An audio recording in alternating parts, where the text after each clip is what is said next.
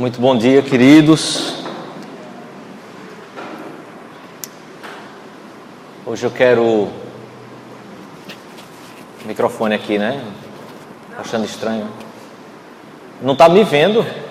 Rapaz, eu tô pequeno mesmo. Eu sabia que eu era pequeno, mas, mas não tanto. Pensei que ela estava olhando para o microfone aqui, né? Eu estou me sentindo meio robô agora. Tem fio para todo lado aqui, fio vindo para esse lado, para esse outro. Está me enxergando melhor? Não, né?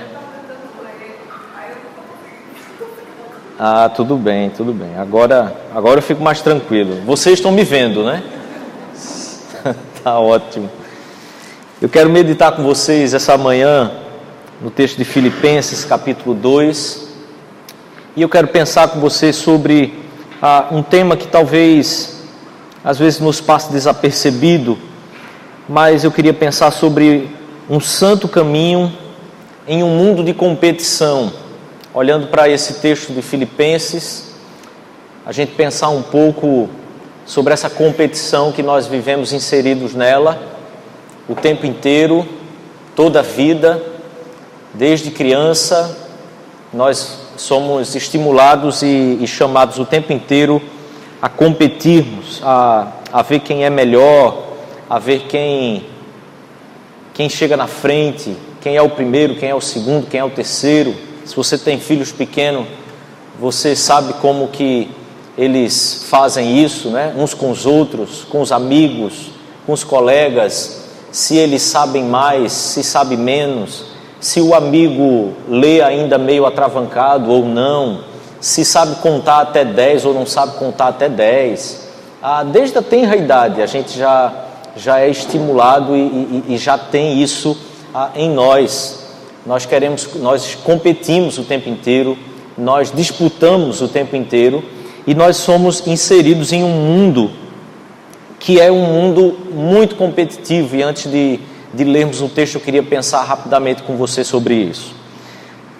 Eu e você estamos em um mundo em que, a partir do momento em que houve, por exemplo, a ascensão do mercado financeiro no mundo, no século passado, tudo, absolutamente tudo na, na sociedade, começou a viver com base na competição. Então, se você observar, não só o mercado ele está competindo o tempo inteiro e dentro daquela perspectiva que a concorrência é sempre melhor para o consumidor, é sempre melhor para você que está lá na ponta consumindo, porque a concorrência vai gerar preços mais baixos. E quando a concorrência, a competição entre a, as indústrias fazem com que os preços caia, caiam, você sai na vantagem, porque você vai comprar mais barato. Só que esse mesmo raciocínio de competição é um raciocínio que nós já vivemos com ele a, a, desde que existimos. Porque nós queremos o tempo inteiro, e assim como as instituições, por exemplo, elas lançam a cada ano as listas das melhores, seja no Estado, seja no Brasil, seja no mundo, todos nós estamos sendo estimulados o tempo inteiro a essa mesma competição.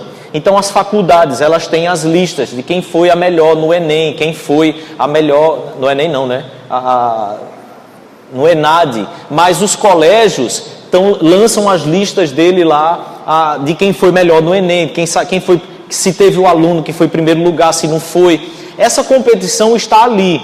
Os jovens, nessa fase que eles estão para entrar na faculdade, eles sabem que eles estão estudando para serem os melhores. Porque na faculdade vai ter vaga e se você não estudar e tirar as melhores notas, você não, notas, você não entra lá.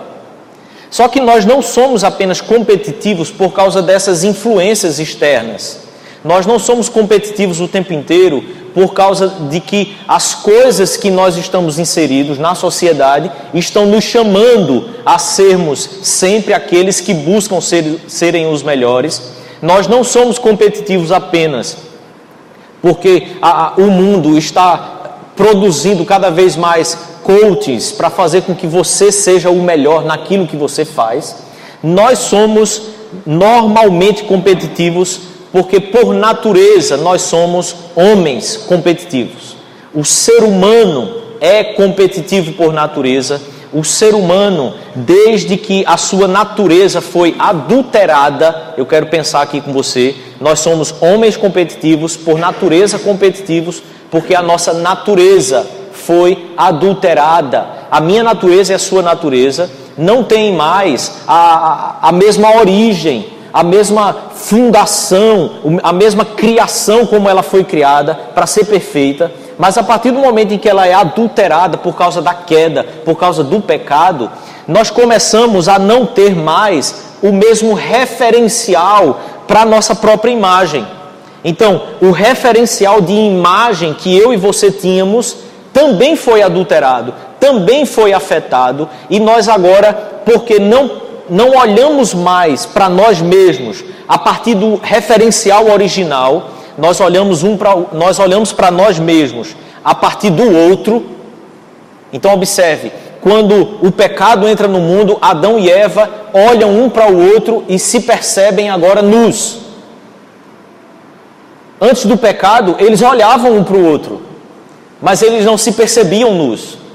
Porque quando você tem a, a, o seu referencial da sua própria imagem alterado, você começa a construir a sua própria imagem a partir daquilo que o outro vê de você, mas também a partir daquilo que você quer que o outro veja e imagine de você.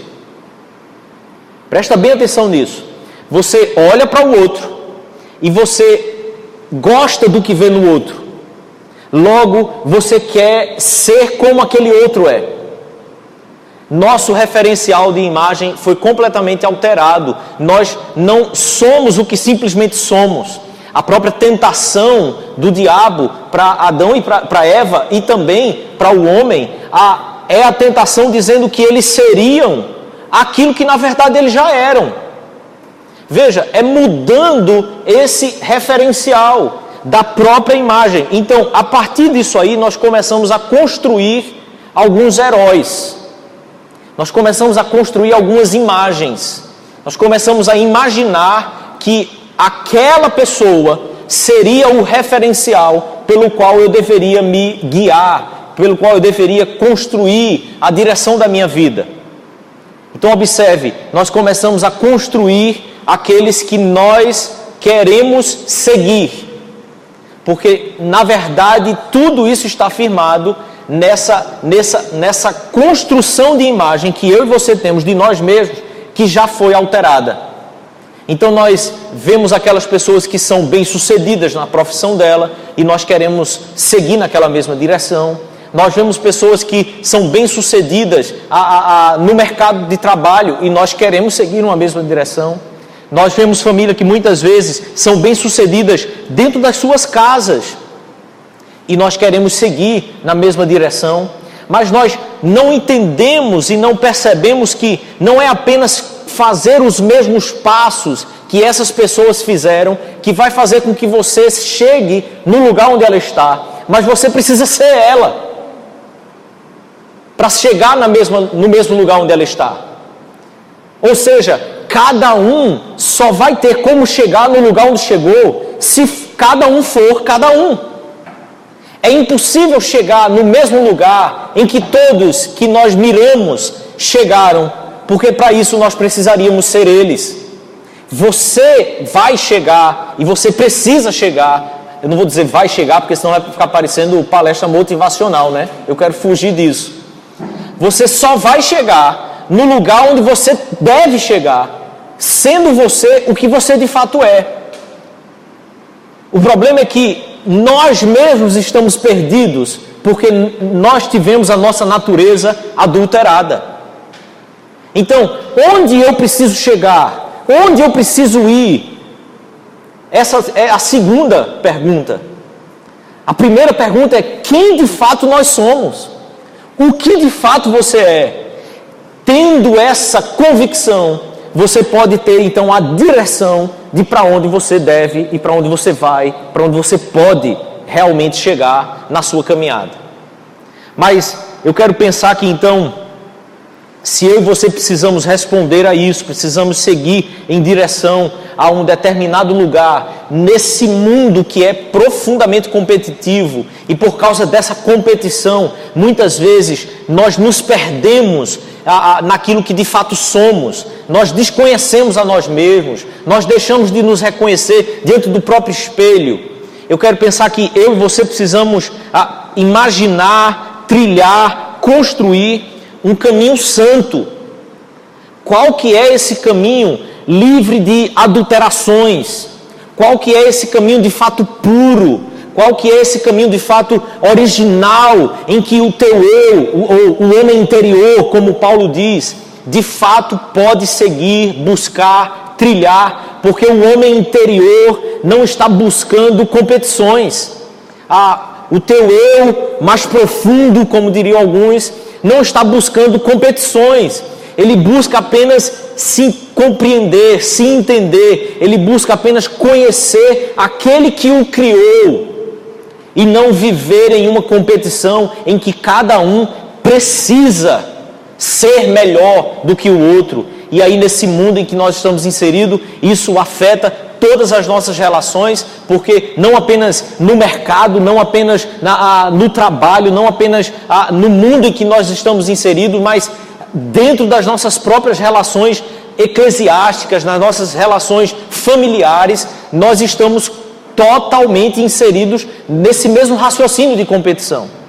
Nós estamos o tempo inteiro pensando que se nós desenvolvemos alguma coisa dentro de casa, nós temos que ser melhor do que o nosso irmão. Quando o nosso irmão faz melhor do que a gente, a gente já começa a ficar meio invejoso e a gente começa a querer fazer um pouco parecido.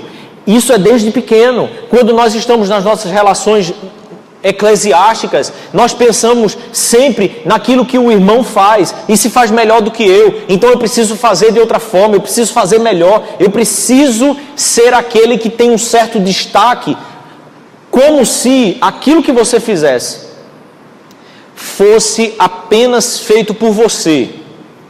Nós vivemos numa geração em que nós temos uma profunda necessidade de que aquilo que a gente faz, só a gente faça. A gente precisa ser o, inovador. A gente tem que ser aquele que é o diferente, mesmo sendo igual a todos. Mas há uma coisa que é diferente de todo mundo. Então a gente encontra sucesso. Então a gente encontra o reconhecimento. Veja só, a gente começa a acreditar que a gente é aquilo pelo qual as pessoas estão reconhecendo que você é. As pessoas reconhecem algo em você e aí você começa a colocar toda a sua identidade, a se firmar, toda a sua segurança naquilo que as pessoas reconhecem. Logo, quando as pessoas te de, deixam de te reconhecer daquela forma, você está completamente desestruturado, você cai num abismo, toda a sua segurança se perde. Então eu quero ler com você Filipenses capítulo 2, a partir do versículo 5 eu quero ler com você o texto. Depois disso, eu vou separar esse texto de forma que você possa enxergar a, a, pelo menos três divisões nesses versículos.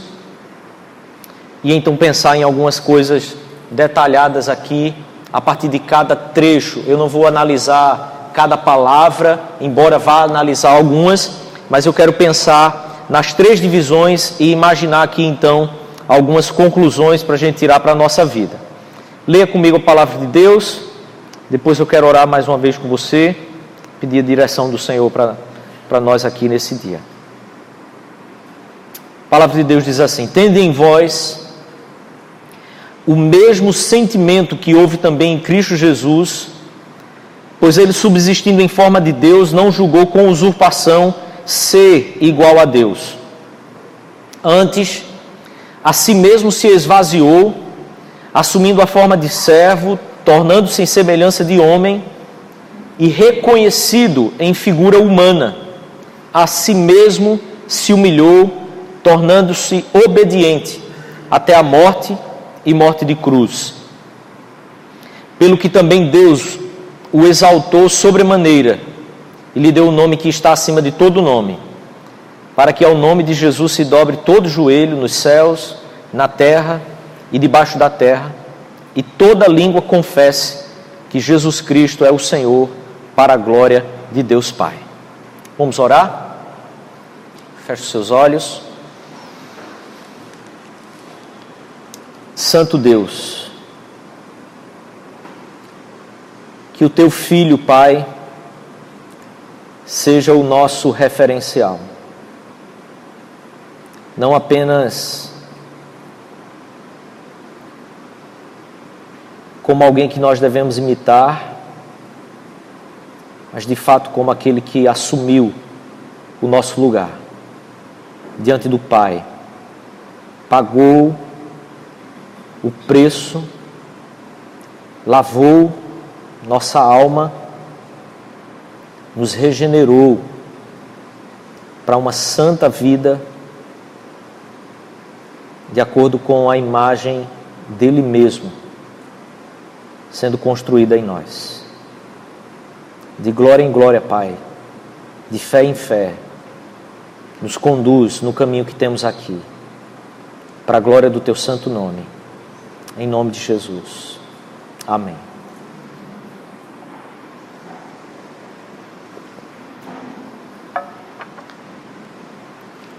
Esse texto é um texto que, ah, fevereiro de 2008,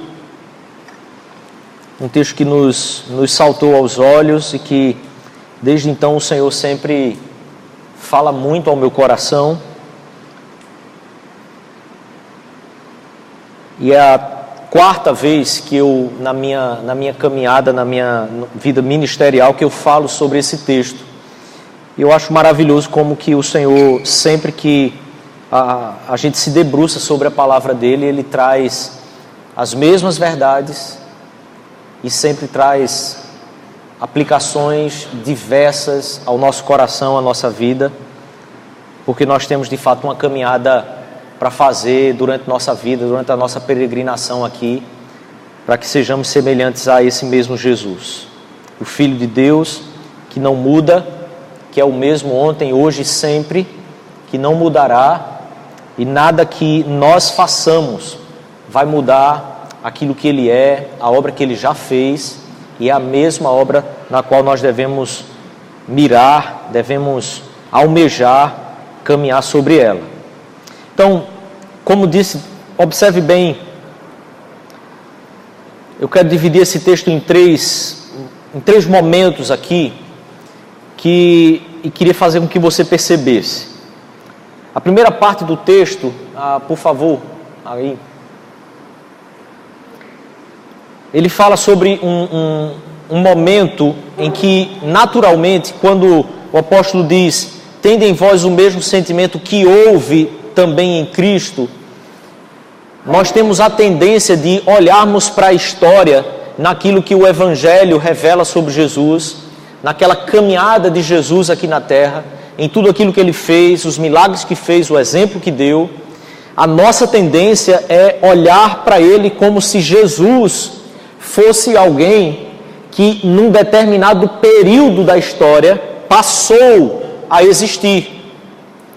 A nossa tendência é olhar para Jesus como alguém que, por causa da calamidade que existia no mundo, como que um plano de para apagar esse incêndio, então Deus envia o seu filho ao mundo. Mas o apóstolo Paulo faz uso aqui ah, de um texto que alguns é, teólogos e historiadores acreditam, inclusive, que era um hino que a igreja cantava no primeiro século. Ele faz uso aqui desse texto e que de fato é escrito de forma muito musical, toda a métrica que ele segue. Ele faz uso aqui de um momento, me permita chamar de momento, da história que não se refere ao tempo e ao espaço, mas ele se refere aqui a um Cristo que, subsistindo em forma de Deus, não julgou com usurpação ser igual a Deus. Paulo se refere aqui à eternidade. É, Cristo existindo eternamente com o Pai, não julga com usurpação ser igual ao Pai. Ele não tem o fato de que ele seja igual ao Pai como algo pelo qual ele deva lutar, se apegar, ele deva brigar por aquilo, porque ele simplesmente é. Ele não julga então com usurpação ser igual a Deus. Então é, é preciso que eu e você pensemos o seguinte: se referindo a um tempo eterno, nós não podemos pensar aqui com é, esse não julgar com usurpação ser um momento de uma decisão em que ele, sendo questionado pelo pai, de repente precise aquietar o coração e se submeter, mas pensando na eternidade, onde não existe passado, presente e nem futuro, o que é eterno é eterno. O que o texto revela aqui é que a natureza de Jesus é assim. Jesus é aquele que não tem pelo que se apegar, julgar com usurpação, a, a, a, ter-se com, com, com, força, a, a, com disputa, o fato de que ele simplesmente é igual a Deus. Por que, que não? Porque ele é igual ao Pai. Poder, glória, eternidade, ele é igual ao Pai. A sua essência, a sua natureza é santa, é pura, igual do Pai. Então, o texto se refere aqui a um período de tempo que não tem tempo. É a eternidade. Jesus é eternamente aquele que não julga com usurpação ser igual a Deus, porque ele simplesmente é. Quando o Filho de Deus olha para o Pai, ele não olha para o Pai com competição, ah, com rixa, com, com queixumes. Eles são iguais. O pai não olha para o filho como alguém que deveria a, a, a, aprender diversas coisas ainda, não entende nada. Ah, esse menino. Não, eles são iguais. Iguais em natureza, em glória, em poder, em eternidade. Mas então, na segunda parte do texto, o apóstolo Paulo mostra que dessa humilhação de Jesus. E aqui então ele diz: Antes a si mesmo se esvaziou. E eu quero que você entenda aqui, por isso a palavra grifada, esvaziar-se aqui não é abrir mão da natureza ou deixar de ser quem ele é, mas o esvaziar-se aqui é o ato de humilhação, agora no tempo e no espaço. No momento em que ele esvazia-se, e então ele explica como é esse esvaziamento. O sentido do texto segue dizendo: ele se esvaziou. Como ele se esvaziou? Assumindo a forma de servo, tornando-se em semelhança de homem e reconhecido em figura humana. A si mesmo se humilhou, como sinônimo textual do esvaziou-se, tornando-se obediente até a morte e morte de cruz. Então, quando Paulo fala sobre ele se esvaziou, ele agora se refere aqui a um momento em que a eternidade entrou no tempo. Antes ele fala do que é eterno, agora aquele que é eterno, totalmente Deus, ele entra no tempo e no espaço assumindo a forma de servo, tornando-se em semelhança de homem. E então, não apenas como se não bastasse essa esse curvar-se, essa humilhação para se tornar igual, igual a nós, ele também se torna, sendo reconhecido em figura humana, ele também se humilha, tornando-se obediente até a morte. E observe que o texto faz questão de especificar, não apenas até a morte, no sentido de que ele viveu aqui a sua natureza humana até chegar o dia da sua morte, mas ele viveu aqui e foi até a morte, morte de cruz. Não a morte natural, né? não de morte morrida, mas de morte matada. Ah, mas a morte que é a morte mais humilhante para a época em que Jesus está vivendo aqui na terra. Então, assumindo essa forma de servo, assumindo a figura humana, a, o caminho de humilhação ainda não se basta, mas ele vai ainda até um nível mais baixo, indo até a morte e morte de cruz, sem desobedecer ao Pai em nenhum só ponto da lei, em nenhuma vírgula da lei. Ele cumpre toda a exigência do Pai na obediência dele.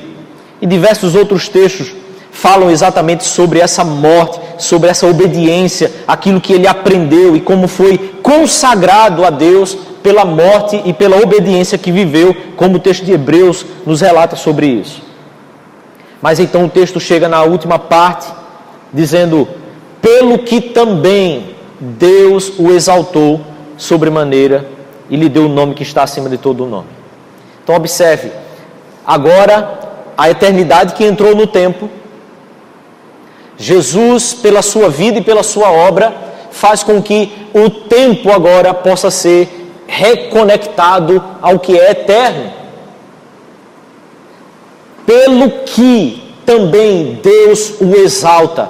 Agora, aquele que assume a forma de servo, é agora exaltado, assume um lugar mais alto, ele agora é glorificado, ele agora volta a estar assentado à destra do Pai, ele agora está de novo reinando eternamente, eter... o tempo pode ser reconectado à eternidade, e então ele diz: para quê?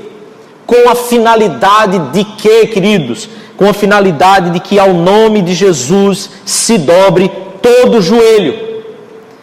A obra de Jesus e a exaltação do Pai pelo, a, ao seu Filho novamente é para que, ao nome de Jesus, ao senhorio de Jesus, ao poder que há em Cristo Jesus, à autoridade que há em Cristo Jesus, se dobre todo joelho. Todos os seres humanos se dobrem diante da autoridade máxima, criadora, e todos nos céus na terra e debaixo da terra. Não há nenhum lugar em toda a existência em que Deus não imponha sobre todos que se submetam e que se dobrem à autoridade do nome de Jesus.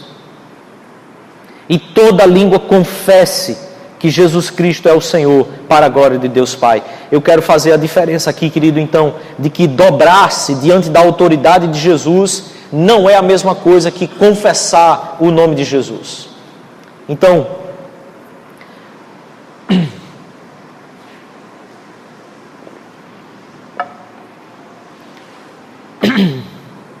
quando eu e você reconhecemos essa obra maravilhosa, extraordinária, a obra de Cristo, necessariamente eu e você não confessamos o nome de Cristo. Reconhecer essa obra é uma coisa, confessar o nome de Jesus é quando esta obra se torna aplicável ao seu coração e você, em todo, com todo o seu ser, cada parte do seu ser, você confessa: Ele é o meu Senhor. Diante dele eu me curvo, diante dele eu rendo todas as áreas da minha vida, não importa se as externas ou a interna, mas tudo se curva diante dele. Por isso, para que o nome de Jesus se dobre todo joelho, nos céus, na terra e debaixo da terra, e toda língua confesse que Jesus Cristo é o Senhor, para a glória de Deus Pai.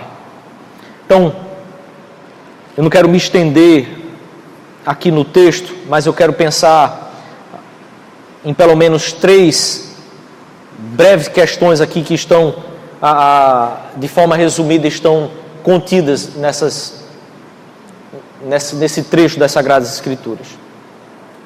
Primeiro, então, observe que há uma, uma referência aqui a essa relação trinitária, a, em que existe uma totalidade da pessoa, na eternidade a, não existe é, é, uma parte de Deus e uma parte de Jesus e uma parte do Espírito Santo, mas todos são um.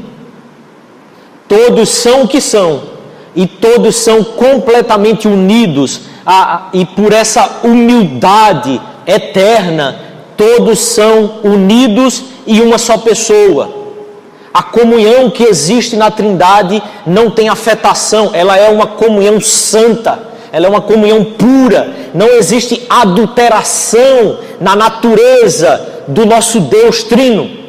Ele é um Deus trino, santo, eterno, puro e todo-poderoso. Não existe sombra de pecado, não existe sombra de maldade, não existe treva, não existe escuridão. Ele é a luz.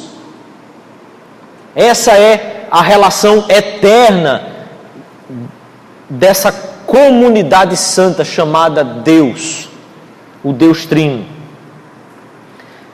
Mas quando nós pensamos então nessa eternidade no tempo, é preciso entender que ela é estabelecida exatamente por pelo esvaziamento do ser a si mesmo, ele se humilha e esse esvaziamento, essa humilhação do filho não denigre a sua imagem, não diminui a sua imagem, não faz com que ele seja menor do que ele sempre foi, mas o esvaziamento do filho confirma ainda mais quem é o filho.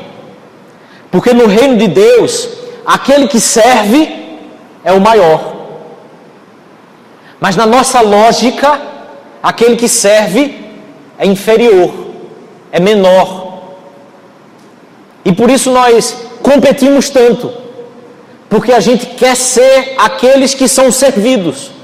E muitas vezes a própria concepção, a, a, o próprio imaginário do que é ser líder na nossa sociedade, no nosso mundo, é ser aquele que é servido e não aquele que serve. E por isso nós muitas vezes buscamos, buscamos tanto sucesso, buscamos a, alcançar tantos objetivos, mas nós vamos minando todas as relações em todos os meios nos quais nós estamos passando, porque nós não priorizamos o serviço como sendo aquilo que confirma o que eu sou, mas nós usamos da autoridade de estar acima para nos sentirmos aquilo que nós desejaríamos ser. E nós terminamos nunca conseguindo ser o que nós de fato somos. Então, o esvaziamento do ser confirma a pessoa. Como que se dá essa humilhação, esse esvaziamento de si mesmo? Pela vida serviçal e pela perseverança na humildade. E essa vida serviçal gera identificação com o outro. O texto diz: ele assume a forma de servo. Ah, observe que ah, o propósito da humilhação de Jesus ele é claro, ele é específico, ele tem intenção, não é uma humilhação, a, a, como alguns muitas vezes olham para o Pai, dizendo: ah, Mas que Deus é esse? Que dá o seu próprio filho para morrer por outros. Há uma intenção clara que é essa identificação com os homens, com a humanidade. É, ele assume sobre ele os nossos pecados. E por isso nós temos os nossos pecados punidos. Seu pecado e meu pecado são punidos, só que são punidos em Cristo Jesus. E por isso nós recebemos a graça de Deus. O benefício da justiça de Deus sendo aplicado ao Filho, então nós temos a, a, o benefício da graça sobre nós. E essa vida serviçal, ela vai então gerar identificação com o outro. Mas também pela perseverança na humildade porque o texto diz que ele torna-se obediente até a morte. Então, ele assume o lugar do outro. Veja que a, o esvaziamento do ser, a humilhação, a vida humilde, não é uma vida apenas por umas decisões inteligentes que você tem que tomar. Porque pessoas inteligentes sabem ser humildes em momentos necessários. Ela sabe engolir sapo, ela sabe ficar calada, porque ela sabe que talvez se ela fizer alguma coisa ela vai perder. Ah, isso não é humildade, isso é inteligência, isso é ser safo. Lembra aí, irmão? A Bíblia não nos chama a ser aquelas pessoas que, que são políticas, que sabem se mexer no ambiente em que aparece. O ambiente mudou, então, como camaleão, ela vai mudando também. Em nome de Jesus, querido, a, quem pode sondar o seu coração nisso é o Senhor, mas o Senhor é aquele que pode também a, ajudar você a perceber isso. Por isso, se você não percebe se essa é sua postura, peça a ajuda do Senhor para que Ele possa iluminar o seu coração e revelar como muitas vezes você tem se conduzido de forma conveniente e não humilde. Então, Jesus persevera na humildade, porque ele deixa a sua glória, ele assume a forma de servo, mas ele não só assume a forma humana, como também vai até a morte e a morte mais humilhante, obediente até esse ponto sem negar a obediência à palavra, ao decreto, à soberania do Pai que determinou essa mesma obra.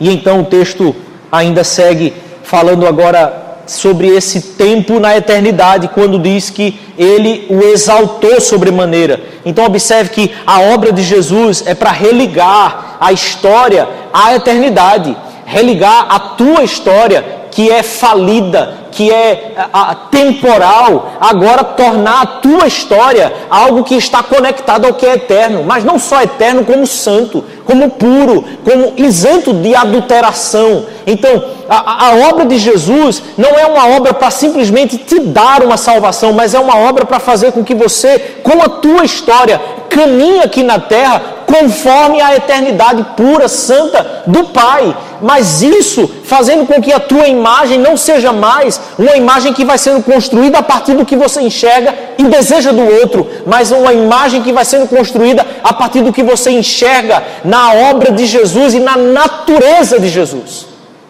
Em quem Ele é como Deus, não apenas no milagre que Ele fez, porque talvez você não vá fazer milagres. Porque muitas vezes, mirando apenas no Jesus que nós vimos na história, naquilo que os evangelhos relatam para a gente, nós nos limitamos a esse Jesus homem e nos esquecemos que o Jesus homem também é Jesus Deus, eternamente Deus, que não deixou de ser Deus o nosso Deus, dizendo para mim e para você: você pode sim viver e enxergar a você mesmo a partir daquilo que Ele fez, conforme a imagem e semelhança do Filho. E não conforme a imagem e semelhança dos ídolos, dos heróis que você constrói para você mesmo. E muitas vezes esses heróis podem ser apenas aquela pessoa que está fazendo uma caminhada cristã com você, pode ser um pastor, pode ser a, a, alguém da internet. E nos nossos dias, isso é o que mais tem pegado. As pessoas estão construindo heróis, apenas heróis de YouTubes. Pessoas que te dizem como fazer tudo, mas você não sabe minimamente se na vida delas aquilo também se aplica, se aquilo também é real.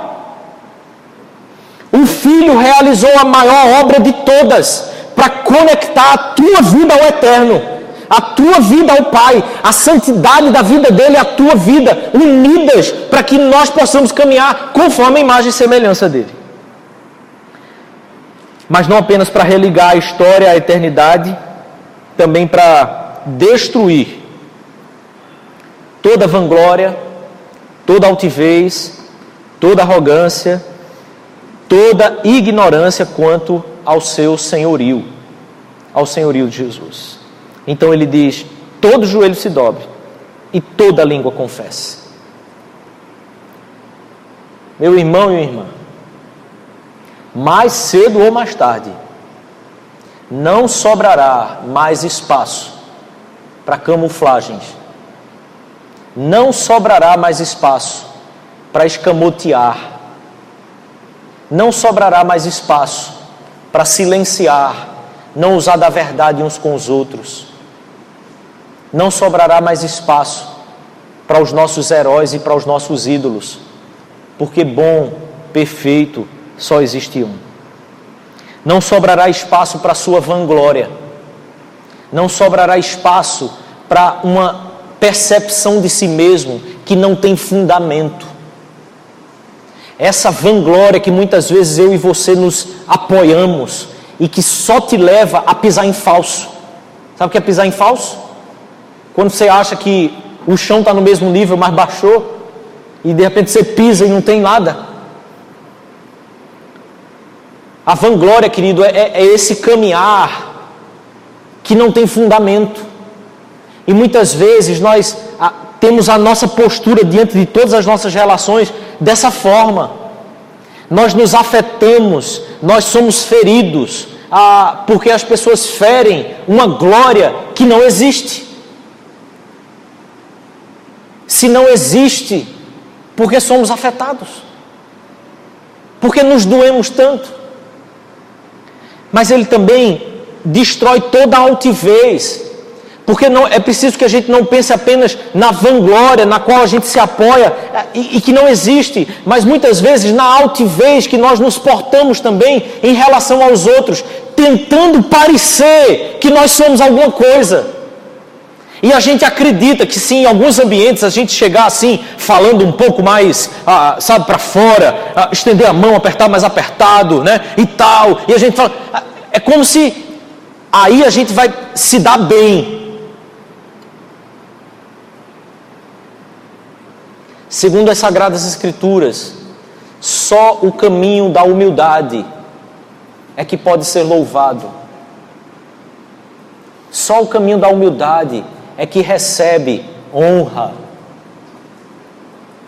Porque toda arrogância, toda altivez vai preceder a tua ruína. Mas toda humildade é que precede glória, exaltação. Toda humildade é que precede a honra. Provérbios diz isso no capítulo 15. Então ele destrói toda a arrogância e toda ignorância quanto ao seu senhorio. Mais cedo ou mais tarde, todos nós nos curvaremos para a vida ou para a morte, e o nome de Deus será glorificado, quer vivamos, quer morramos. O tempo na eternidade também, de forma completa, é para estabelecer a eternidade no homem pela substituição de Cristo e pelo modelo de Cristo. Nós já falamos aqui outras vezes e é, é sempre importante lembrar disso, querido. Jesus é o nosso modelo diante do Pai. É, ele que, é nele que nós precisamos mirar, imitar em todas as posturas da nossa vida, mas ele também é o nosso substituto. Porque se eu e você tivermos a Cristo apenas como modelo, você será mais um religioso. Se você tem Jesus apenas como o modelo ético pelo qual você deve viver, você será mais um religioso. E quando Jesus chama para que você viva o caminho do discipulado com Ele, Jesus não está chamando você para ser um religioso. Ele está chamando você para deixar com que Jesus seja o teu substituto. Ele realizou toda a obra de obediência ao Pai. Deixe com que Ele viva agora. Morra para você mesmo. Morra para os seus pecados. Morra para os seus objetivos. Morra para os seus sonhos. Deixe que Jesus seja aquele que vive, aquele que conduz você, aquele que orienta os seus passos. Ele é o nosso substituto, porque não há absolutamente nada das obras que nós podemos fazer que possam ser agradáveis a Deus, se não for pela mediação de Jesus. Por isso eu e você não temos que nos conduzir diante da vida como se tentando afirmar, comprovar, acertar alguma coisa. Nós precisamos apenas amar a Jesus cada vez mais, um amor profundo, de maneira que publicamente nós possamos confessá-lo com os nossos lábios, com o nosso coração crer, para que de fato sejamos salvos. Publicamente confessar e pagar todo o preço que há em sermos discípulos de Jesus e não apenas religiosos que acompanham Jesus e a sua história de longe. Afinal de contas, ele conectou a tua história à história do Pai, quando ele sofre, morre e é exaltado pelo Pai, exatamente para nos conduzir e nos desarraigar deste mundo perverso, como Paulo diz em Gálatas, capítulo 1. Então é resgatando a totalidade da pessoa pela humildade e identificação com o outro, pelo serviço e empatia, pela perseverança na humildade. E aqui eu quero finalizar então aplicando sobre essa prática um pouco mais dessa imitação de Jesus que eu e você precisamos seguir. E eu quero usar o texto que não lemos, mas é o texto que precede imediatamente o versículo 5. E Paulo então diz, no capítulo 2 ainda, nos primeiros versículos. Em primeiro lugar, então, se essa é a verdade do Evangelho para a nossa vida, nada façam por ambição egoísta ou por vaidade. Se essa é a verdade, querido, de Cristo sobre minha vida e sobre sua vida, sobre a obra do Pai, previna-se, lute contra, não faça nada por suas ambições egoístas, não faça nada seguindo apenas aquilo que você bem tem interesse, ou buscando conquistar apenas aquilo que a tua vaidade tem chamado você para conquistar e buscar. Porque vaidade é como o vento. E na nossa vida, a maior parte das coisas e dos movimentos que nós fazemos é por vaidade. É porque os olhos viram, os olhos desejam, os olhos começam a buscar. Mas se a tua imagem é firmada agora em Cristo Jesus, não faça nada por essa vaidade. Mas, humildemente, pense na humildade de Cristo, que não é aquela humildade política, que observa o ambiente que está, se cala, se estrategicamente for melhor, mas se não, combate, fere é na humildade eterna que há na natureza de Jesus eternamente. Humildemente, considerem os outros superiores a si mesmo. Quando Paulo diz então, não julgue com usurpação ser igual a Deus. Não julgou, né? A aplicação prática, querido, para a tua vida e para a minha Considere o outro superior a você mesmo. Isso não é complexo de inferioridade.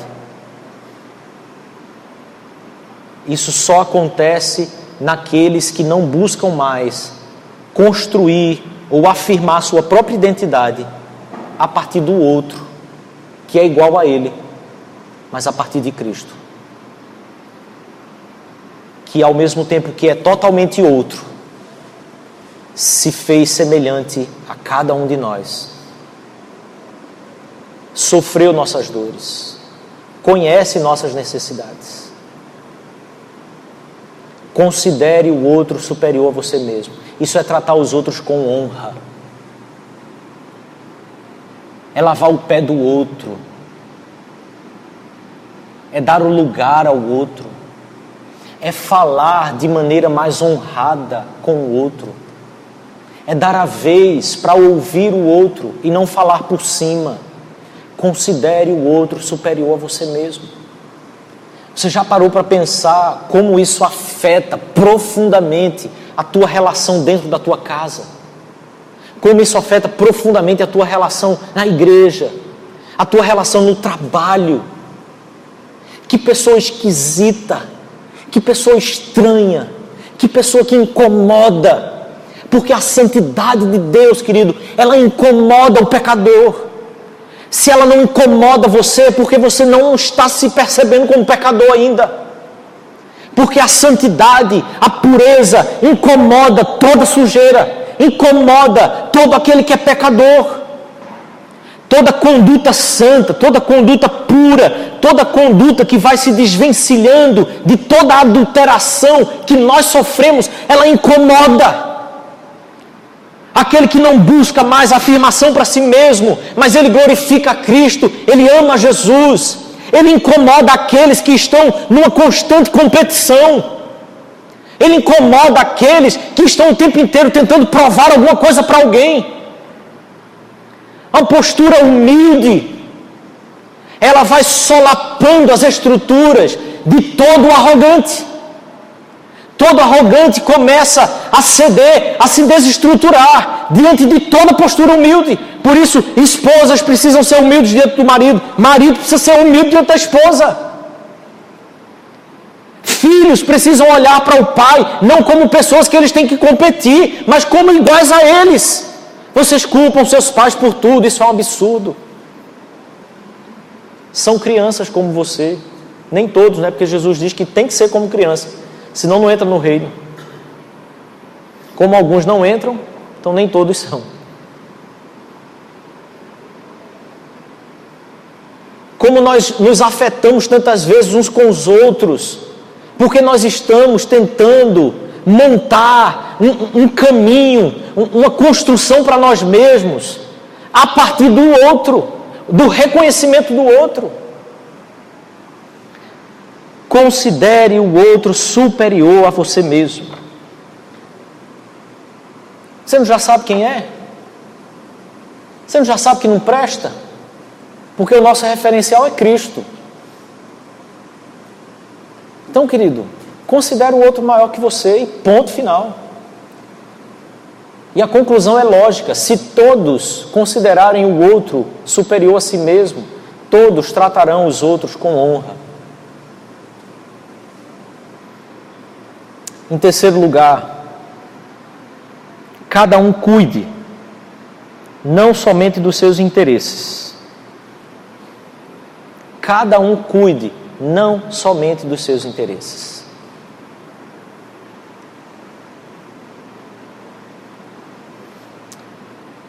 Como que a gente segue o rumo para onde o nosso nariz aponta, não é? A gente tem objetivos e a partir dos nossos objetivos é que a gente avalia e observa o outro. O meu objetivo é esse. Se ajudar ao outro me leva para o meu objetivo, então eu estou com ele. Se não, o que importa é o meu objetivo. Se é o caminho de humildade de Jesus que nós buscamos, eu e você temos que cuidar sim, certo? Porque ele diz: cada um cuide, vírgula, não só, não somente dos seus interesses. Tem que cuidar também dos seus interesses, cuide dos seus interesses. Mas não pode ser só deles. Então ele diz, agora em quarto lugar, mas também dos interesses dos outros. O caminho que você faz está colaborando com a coletividade. O caminho que você está fazendo, os interesses que você tem buscado, tem cooperado com o corpo de Cristo. E aqui eu quero pegar neste ponto, porque Paulo está escrevendo para a igreja. É para aqueles que querem seguir Jesus. É para aqueles que têm Jesus como seu mestre. Você tem cuidado dos seus interesses? Amém mas os teus interesses têm cooperado com aquilo que é dos outros também, com o corpo de Cristo, ou os seus interesses estão apenas tirando você de toda a participação no corpo de Cristo. Porque o corpo de Cristo tem o referencial da própria Trindade para sua existência. Ele diz então: pense em cada um a, a, o que é do outro, tenham o mesmo pensamento, tenham o mesmo sentimento que houve também em Cristo Jesus. E quando ele diz sentimento que houve em Cristo Jesus, é não pense de si mesmo aquilo que não convém. ou além do que não convém. Os teus interesses de vida, meu irmão, eles cooperam com o crescimento do corpo de Cristo, com a unidade do corpo de Cristo, com a paz no corpo de Cristo. O teu interesse de vida tem colaborado para esse crescimento do corpo de Cristo. E aí você pensa, mas que corpo de Cristo? Quando falamos de corpo de Cristo, é a igreja local, porque ele estava escrevendo aos Filipenses. Isso não é uma carta geral. Coopere com o que é do outro. O teu interesse não pode cuidar somente do que é teu, porque esse é o caminho que vai te levar à solidão. Esse é o caminho que vai te levar a estar sozinho depois, lá na frente. Quando eu e você buscamos apenas o que é nosso, depois nós não podemos exigir do corpo aquilo que é do corpo para mim. Porque quando eu não dou a esse corpo, eu não posso querer que esse corpo me dê algo. Esse não é o caminho de Cristo. O caminho de Cristo é primeiro eu considero o outro superior a mim mesmo. Depois eu vou cuidando também do que é meu, porque isso retroalimenta um ao outro. O corpo então alimenta a si mesmo e vamos crescendo em Cristo, porque Ele é o nosso alimento.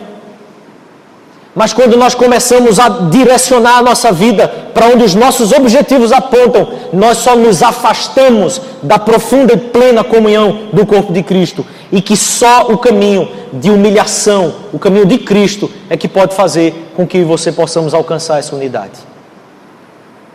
Mas por outro lado, nossa natureza é profundamente competitiva.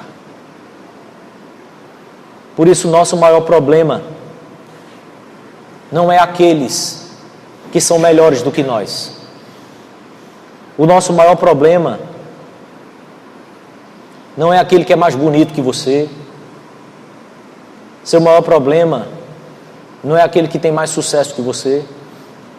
Não é aquele que faz as coisas melhores do que você.